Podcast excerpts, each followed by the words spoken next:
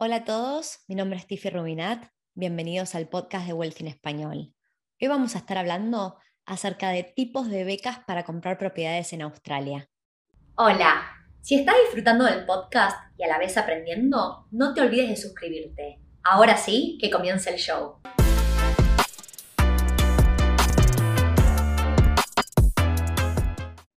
Hoy voy a estar cubriendo los tipos de becas, también conocidos como grants en inglés, que da el gobierno australiano para poder entrar al mercado inmobiliario.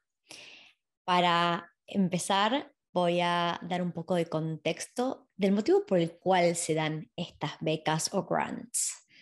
Australia, como muchos sabemos, es un país que tiene un problema grande de accesibilidad al mercado inmobiliario, porque los precios son súper caros. Y cuando uno en Australia le pide a los bancos más del 80% del valor de la propiedad, lo que sucede es que terminamos pagando algo que se llama Lenders Mortgage Insurance, también conocido como LMI por sus siglas en inglés, que es un seguro. Básicamente los bancos ven un alto riesgo porque le estamos pidiendo más del 80% del valor de la propiedad. Ahora, eh, cada vez se hace más difícil llegar a ahorrar la plata para un 20% de depósito porque los precios siguen y siguen subiendo eh, y, y, ha llegado a valores récord en el tiempo, ¿no? los precios de las propiedades en Australia. Entonces, bajo las formas de estos grants o schemes o tienen montones de nombres distintos, el gobierno lo que busca es una solución rápida a un problema que es bastante complejo, donde em, estos grants de los cuales vamos a hablar, algunos los otorga el gobierno federal y otros los otorgan el gobierno del estado y o territorio. Entonces no voy a poder entrar en mucho nivel de detalle específico para cada lugar de Australia porque van a haber eh, montones de atributos de cada grant que son específicos al área en el que uno se encuentra, pero sí quiero eh, cubrir los tres grandes grants y hablar de pros, de contras, conviene, no conviene.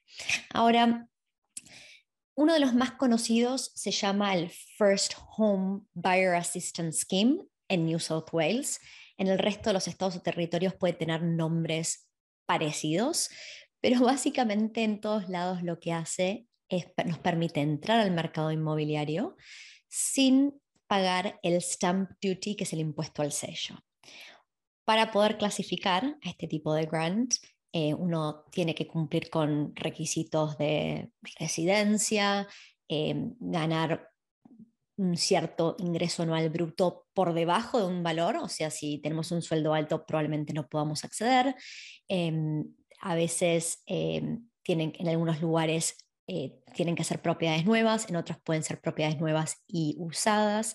Y según donde nos encontremos, vamos a tener que estar por debajo de cierto valor. ¿okay? Em, otro de los grants más comunes en New South Wales se llama el First Home Owners Grant Scheme y em, es, el gobierno nos paga 10 mil dólares cuando compramos una nueva casa o un pedazo de tierra. O sea, tiene que ser algo nuevo que yo voy a ir a construir y estoy dando trabajo a la gente. ¿ok? En ambos eh, schemes que acabo de mencionar, un punto importante es que uno tiene que básicamente demostrarle al gobierno que va a ser nuestro hogar, nuestra vivienda, por un periodo de tiempo determinado. Ese periodo de tiempo varía por estado de territorio, por ejemplo, en New South Wales pueden ser seis meses, en Victoria son 12. ¿ok? Em, entonces, cada persona con quien deberían chequear esto es cuando ustedes estén aplicando a la hipoteca y hablando con un especialista en financiamiento. En nuestro equipo tenemos a Paula, quien habla en español y es una genia y especialista en este tema, ella va a poder asesorarlos y decirles para su caso particular o individual em, si, son, si, cumplen con los criterios y pueden ir por este tipo de grants o schemes. ¿okay? Em, el tercer eh, grant o scheme que quiero hablar, que es un trending topic en las últimas semanas, es el First Home Loan Deposit Scheme. Este sí tiene el mismo nombre a lo largo de Australia, em, simplemente porque es un, un grant que da el gobierno federal, o sea, no depende del estado o territorio. Y lo que nos permite este grant es entrar al mercado comprando esta primer vivienda en, poniendo un depósito que va a ser menor al 20%, donde el gobierno eh, asegura la hipoteca. Entonces nosotros no tenemos que pagar el Lender's Mortgage Insurance. ¿Ok? Entonces, em, a ver, ¿es bueno pensar que hay grants? Sí, es bueno. ¿Sirven? ¿Son útiles? ¿Los criterios son fáciles de alcanzar? Y ahí es donde hay muchos puntos de vista y quiero dar un ejemplo em, con Sydney. ¿okay? En Sydney, para poder entrar en este, en este First Home Loan Deposit Scheme, em, el precio máximo de compra de una propiedad eh, tiene que ser de 800 mil dólares para el año fiscal que estamos viviendo, el 2021-2022. Estos precios se han actualizado con el nuevo presupuesto para el año fiscal 2022-2023, pero hablando de concretamente lo que estamos viendo ahora. Entonces, si hoy que estamos a fines de abril, principios de mayo, em, cuando sale este podcast al aire, estamos en el año fiscal 2021-2022, tenemos que comprar una propiedad que esté por debajo de los 800 mil dólares pues, para poder acceder al First Home Loan Deposit Scheme. ¿Y qué pasa? Según la data de CoreLogic de marzo del 2022, un 14.6% de los suburbios de Greater Sydney cumplen con esta condición, o sea, menos del 15% de los suburbios eh, cumplen con este criterio. Entonces, sí, es verdad, el gobierno acaba de liberar ah, recientemente un nuevo presupuesto donde han actualizado estos precios y los subieron, pero la verdad es que ya estaban, eh, eran bastante locos y los, para acceder a uno de estos, de estos em, grants, cumplir con los criterios se hacía bastante complicado. Entonces, esto es como para dar un poco el contexto de que el alcance y el tamaño de los grants es súper limitado. También pensando en que venimos de un periodo donde los últimos dos años fue un mercado bastante caliente y hubo oferta limitada y la oferta limitada combinado con estos grants medio que hace que los precios sigan subiendo. Entonces, cuando pensamos esto es una solución realmente lo que da el gobierno y la verdad es que es una solución, una solución suave, fácil y realmente no resuelve, eh, no es un intento serio de resolver un problema de accesibilidad a la vivienda en Australia. Ahora, yo quiero dejarlos con un par de mensajes para todas las personas que están considerando esto. Em, día a día, a diario, hablo con clientes y muchas veces muchas personas vienen a Wealthy, eh, donde en realidad nos dedicamos a las inversiones. Y cuando alguien me dice, estoy buscando comprando mi hogar, porque obviamente viene con la idea de usar estos grants, yo les, les doy un poco de contexto y les, les abro un poco la mente. Primero, para aquellas personas que viven, no solo en Sydney, pero otras ciudades que también sean súper caras, es pensar, ok, incluso con este grant, ¿hay en estos precios, ¿hay algo que vos quieras vivir en el lugar donde, donde estás, en el área, por ejemplo, si estamos en Sydney? ¿Qué puedes acceder por debajo de los 800 mil dólares? Si querés gastar ese dinero, entonces nada es perfecto. Yo siempre digo que la inversión perfecta no existe, em, el lugar para vivir no existe, el trabajo perfecto no existe y los grants tampoco son perfectos y a veces hace sentido usarlos y por lo general, si uno está pensando en invertir, requiere hacer muchísimos sacrificios, ir por esos grants, versus decir, ok, por ahí no hago uso de este grant, pero compro en una ciudad que tiene buen potencial de apreciación, buen cash flow y donde los precios son mucho más bajos. Entonces, incluso si no estoy accediendo a ninguno de estos grants, sigo gastando mucho menos dinero, requiero un depósito mucho más bajo que si fuera a comprar en la ciudad donde yo vivo. ¿Ok? Entonces, Em, siempre pensar, a ver, yo soy pro de hacer una cosa y hacerla bien. Si quiero comprar un hogar, buenísimo, ese es el objetivo, pero tiene que ser un hogar donde yo quiera vivir. Y si yo tengo ya mi grupo de amigos, un trabajo, tengo hijos que van a un colegio y no los quiero cambiar, yo medianamente me quiero mantener en una zona. Entonces, ¿Puedo comprar algo realmente en la zona donde me gustaría vivir? Si puedo, buenísimo, vamos a cumplir con el sueño de tener nuestro hogar.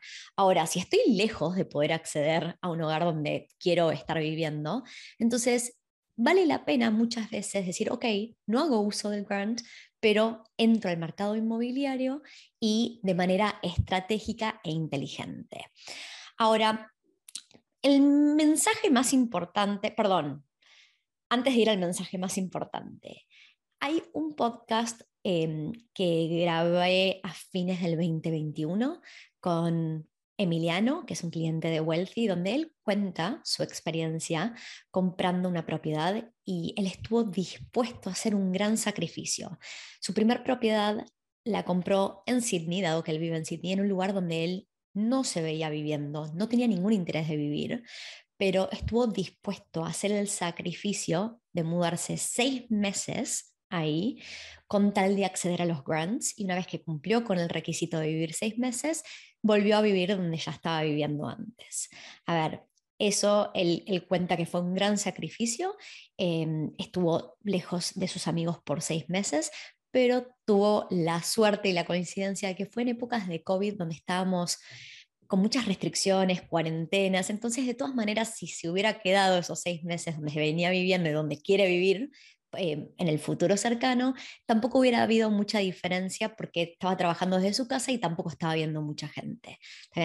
Pero él sí dijo, lo pensé pura y exclusivamente con una inversión, no tenía nada que ver si yo me visualizaba o no viviendo en ese lugar. De hecho, invirtió en un lugar donde él no se ve viviendo y no tiene ningún interés en vivir, pero hizo ese sacrificio. Esa es una buena forma de acceder a los grants, en mi perspectiva. ¿Es fácil? No, no es fácil. Es súper complicado poder lograrlo y no todo el mundo está dispuesto a hacerlo, ¿no? Entonces, eso es algo a considerar. Ahora sí, quiero cerrar este podcast, que no fue muy largo, con mi mayor mensaje para todas aquellas personas considerando ir por estos grants, sobre todo por el First Home Loan Deposit Scheme, que es el, el que nos permite poner depósitos más chicos eh, y no tener que pagar el LMI. Y el mensaje es un mensaje de cautela, porque lo que sucede en ese grant no es que alguien nos está dando el resto del dinero para llegar al 20%, es que nos estamos endeudando en un mayor porcentaje y realmente tenemos que considerar el riesgo que conlleva tener que repagar mes a mes, año a año, una hipoteca más alta porque tuve poco dinero para entrar al mercado. bien?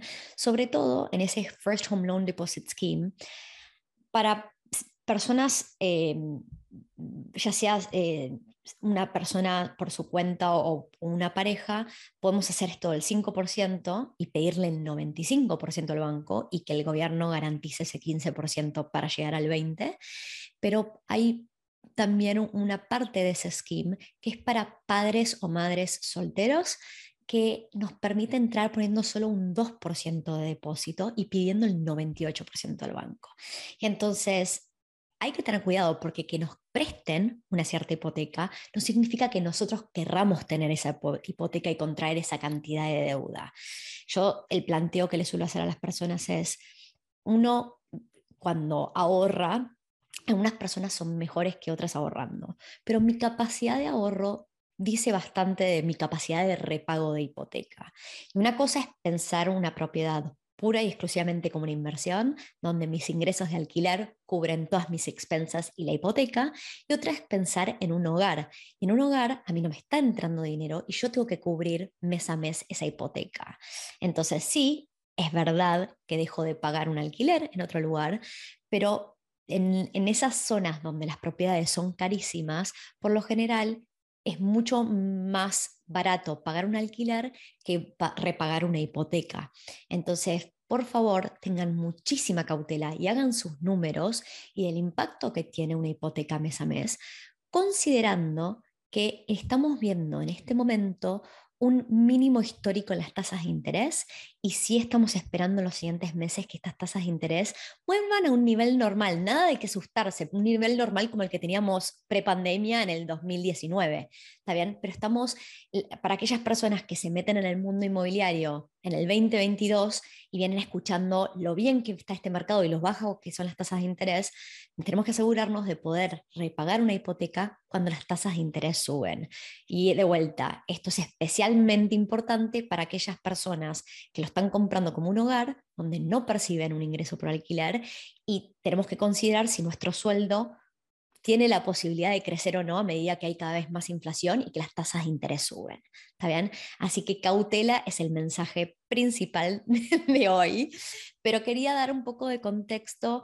Em, voy solamente para cerrar aquellos que están mirando por YouTube este video, estoy mostrando mi pantalla ahora para cerrar. Estoy en la página del gobierno de New South Wales y podemos ver Em, el Financial Support for First Home Buyers y los distintos esquemas. Si uno hace clic, por ejemplo, en este que estaba hablando, nos lleva a la página del gobierno federal, mientras que estas son partes del gobierno de New South Wales. Y así como les estoy mostrando en mi pantalla la información para el estado de New South Wales, esto lo pueden encontrar para Queensland, para Victoria, para Western Australia. Cualquier otro estado va a tener una página similar. Así que es más, uno puede mirar si uno eh, cumple con los requisitos. Es como que uno puede hacer un autotest y también eso es una gran idea para personas que lo estén considerando. Así que espero que esto haya dado un poco de claridad con respecto a los tipos de grants o becas que da el gobierno australiano en el mercado inmobiliario y si en algún momento tienen ganas de hacer una consulta, en los, eh, la información abajo van a poder encontrar cómo ponerse en contacto con Wellesley, con Paula y que Paula los pueda asesorar para, asesorar para sus casos puntuales. Hasta la próxima.